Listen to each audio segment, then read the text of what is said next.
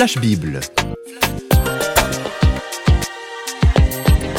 Le monde de la Bible sous le feu des projecteurs avec Jacques-Daniel Rochat. Bienvenue dans cette émission Flash Bible. Jacques Daniel, bonjour. Bonjour Christine. Alors vous nous proposez de consacrer deux émissions sur le thème de la sexualité. Est-ce que c'est une question qui est si importante dans la Bible pour que vous ayez envie de traiter deux fois ce thème-là? Alors c'est vrai qu'aujourd'hui, euh, la sexualité prend une place euh, croissante dans les médias. Beaucoup de tabous sont tombés dans beaucoup de pays. Hein. Et puis c'est vrai que les moyens contraceptifs ou de procréation artificielle ont si profondément modifié les mœurs. Alors dans ce décor un peu chaotique, eh bien c'est vrai qu'il est précieux d'écouter ce que dit la Bible. La Bible ne serait donc pas une prude effarouchée qui ignore soigneusement les, les questions honteuses sur la sexualité. Alors c'est vrai que des fois les gens ont un petit peu cette vision de la Bible, mais pas du tout. Et c'est même étonnant parce que dès ces premières pages, la Bible va nous entraîner dans les mystères de l'homme et de la femme.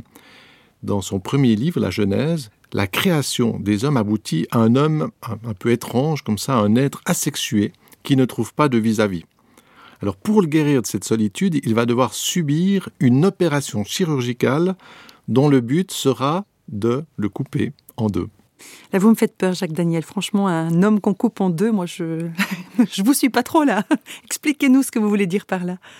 Alors effectivement, ça pourrait être pas très beau à voir, mais heureusement, c'est Dieu qui intervient et après une anesthésie générale, c'est dans le texte, eh bien ce grand chirurgien va dissocier l'homme et la femme en deux vis-à-vis. -vis.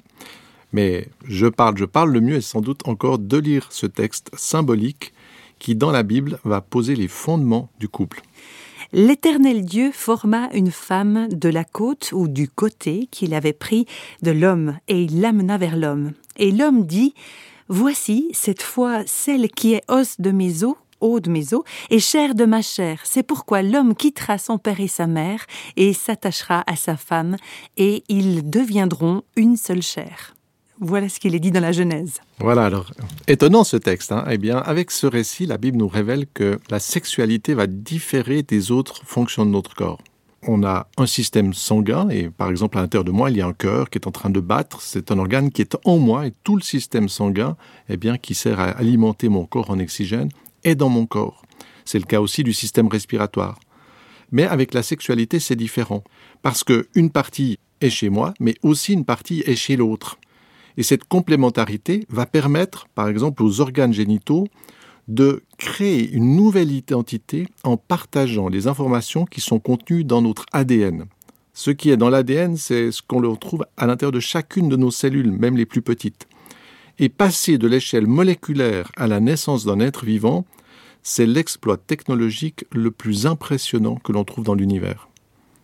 Donc on comprend avec euh, cet éclairage de la Bible que la question de la sexualité, elle est absolument pas banale. Hein. On touche euh, quelque part à la machine à faire des miracles. Oui, et c'est peut-être ce qui a un petit peu disparu dans la manière dont la société voit aujourd'hui la sexualité, parce que cette complémentarité ne va pas se limiter aux mécanismes biologiques et chimiques de notre corps, mais cette complémentarité homme-femme eh bien, est aussi profondément inscrite dans notre identité psychique affective. La polarité homme-femme eh bien, se manifeste pas seulement dans le sens d'être un homme et une femme, mais va aussi se manifester dans la répartition des rôles que l'on va exercer quand on sera un père ou une mère. Donc la sexualité n'est pas seulement homme-femme, mais c'est aussi une des facettes de la dimension père ou mère.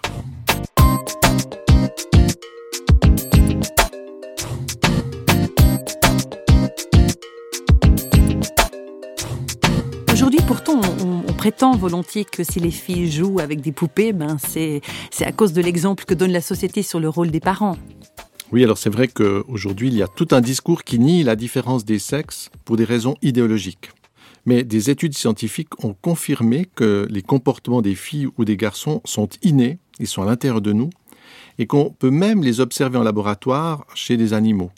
Donc on a même trouvé des animaux, c'est impressionnant, dans des grands singes comme ça, où même le, petit mâle va choisir plutôt des jouets de type de garçon, et où la petite fille singe, elle va aussi plutôt choisir des poupées. Et puis on voit très bien en fait ces différences parce qu'elles ne sont pas simplement à l'époque de l'enfance, mais on voit aussi que l'homme ou la femme vont avoir tout un registre différent quand il va s'agir de séduire l'autre. Par exemple, les femmes vont soigner instinctivement leur apparence, etc., dans toute une grâce euh, qui va avoir un très grand impact chez l'homme.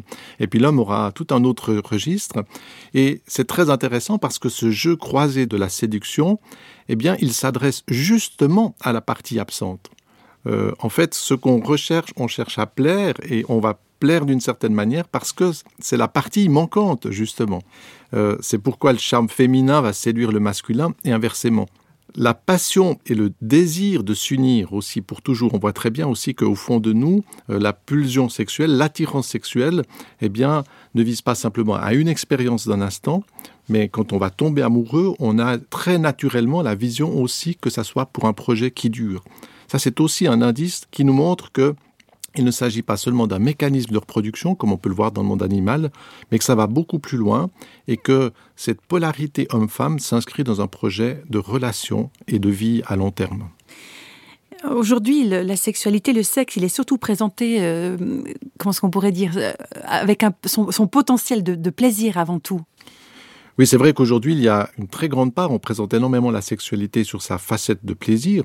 Alors, ces aspects physiques de la sexualité sont importants, et on peut rappeler que le livre biblique du Cantique des Cantiques va faire l'éloge du plaisir des sens.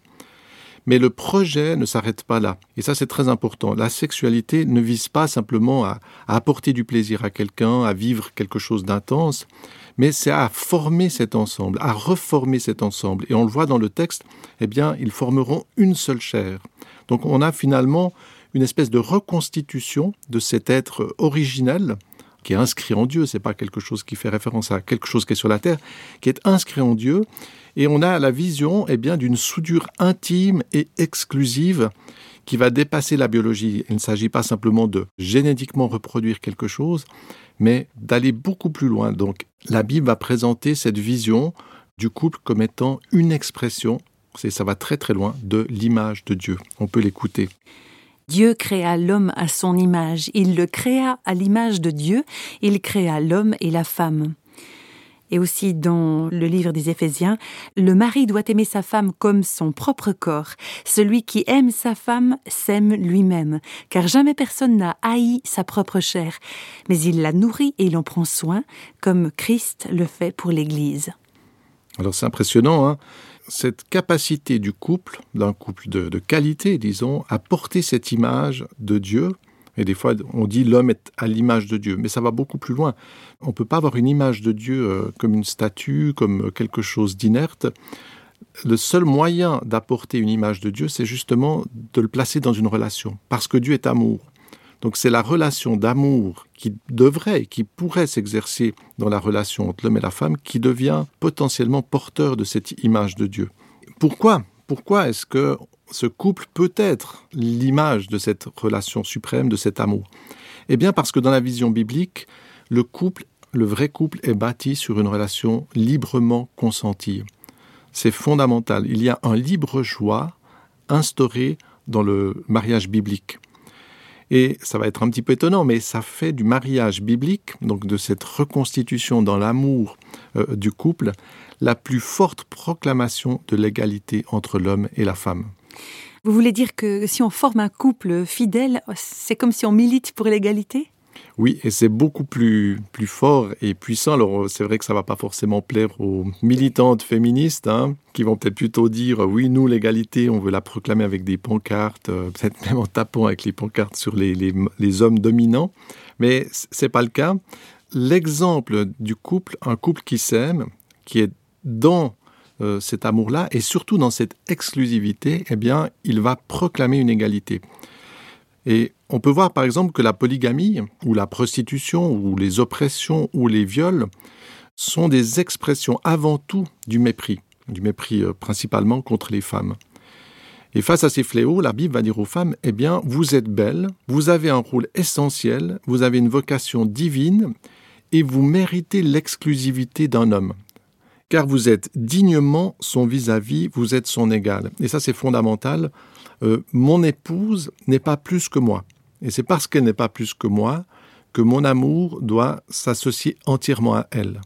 Si je commence à la mépriser ou à la considérer comme inférieure, eh bien effectivement, très vite, je vais me dire, mais moi, j'ai le droit d'avoir d'autres conquêtes. Et ça veut dire qu'à ce moment-là, elle ne sera pas placée à la même hauteur. Et pourtant, on constate un petit peu dans l'histoire que, cette égalité, elle n'a pas forcément toujours été appliquée, euh, ni par les Juifs, ni dans l'Église d'ailleurs. Pourquoi? Alors dans les évangiles, le Christ, euh, à son époque, est déjà confronté à la condition difficile des femmes, et il va surprendre son entourage par son attitude non discriminatoire, et on va l'interroger parce qu'à cette époque, il y avait la pratique de répudier sa femme. C'était une pratique qui était même devenue une habitude dans, le peuple d'Israël, où on pouvait, moyennant certaines conditions, eh bien, écarter sa femme et en prendre une autre. Et Jésus met le doigt sur le problème en indiquant c'est à cause de la dureté de votre cœur. Et par ces paroles et d'autres, Jésus va montrer que c'est notre incapacité à aimer qui conduit à toutes sortes d'abus et qui conduit à des divorces, qui conduit à toutes sortes de drames. C'est pas que le projet est mauvais, mais c'est que cette dureté-là fait qu'on n'arrive pas à suivre cela. Et cette dureté, eh bien, malheureusement, elle va aussi s'exprimer très souvent dans l'Église.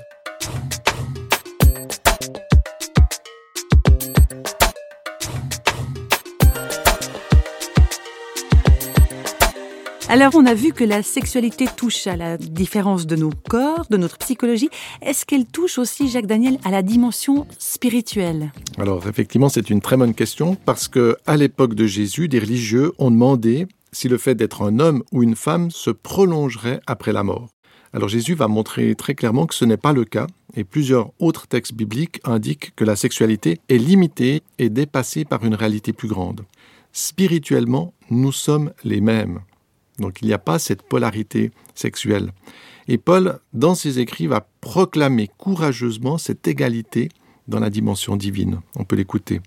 Voilà ce qu'il dit par exemple dans sa lettre aux Galates. Il n'y a plus ni juif ni grec, il n'y a plus ni esclave ni libre, il n'y a plus ni homme ni femme, car tous vous êtes un en Jésus-Christ. Et puis dans Matthieu, il est écrit À la résurrection, les hommes ne prendront pas de femmes, ni les femmes de Marie, mais ils seront comme les anges de Dieu dans le ciel. Alors cette égalité en esprit, elle est très très importante, puisqu'on voit les différences hommes-femmes, mais il y a une égalité bien plus grande, qui est justement cette égalité dans la dimension spirituelle.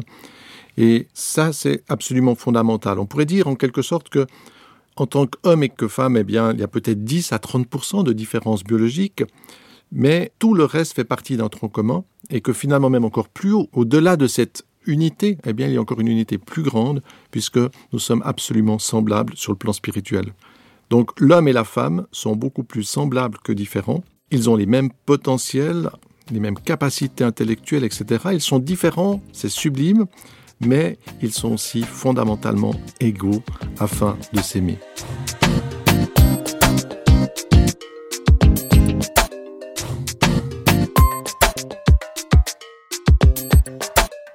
Voilà, Jacques Daniel, on a abordé avec la Bible la question de la sexualité pour un premier volet. Qu'est-ce qu'on va dire avant de conclure cette euh, première émission sur le thème de la sexualité?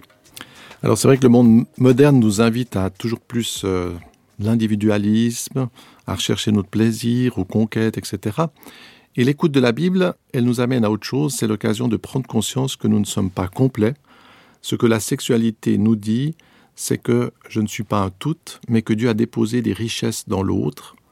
Ainsi, la sexualité devrait être quelque chose, une force qui nous conduit d'abord à l'humilité et à l'honneur de cette différence.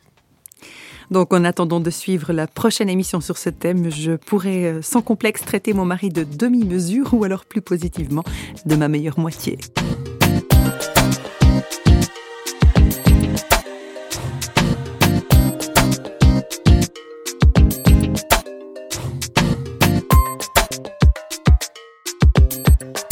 Les feux des projecteurs de Flash Bible s'éteignent pour aujourd'hui. Flash Bible vous a été proposé par Radio Réveil en collaboration avec Jacques-Daniel Rochat. Si vous voulez nous contacter par courrier postal, vous écrivez à Radio Réveil, boîte postale numéro 1, 25 301, Pontarlier, CEDEX, France. Et vous pouvez également nous contacter au travers du site www.parole.ch et nous rejoindre sur Facebook. Au revoir et à bientôt.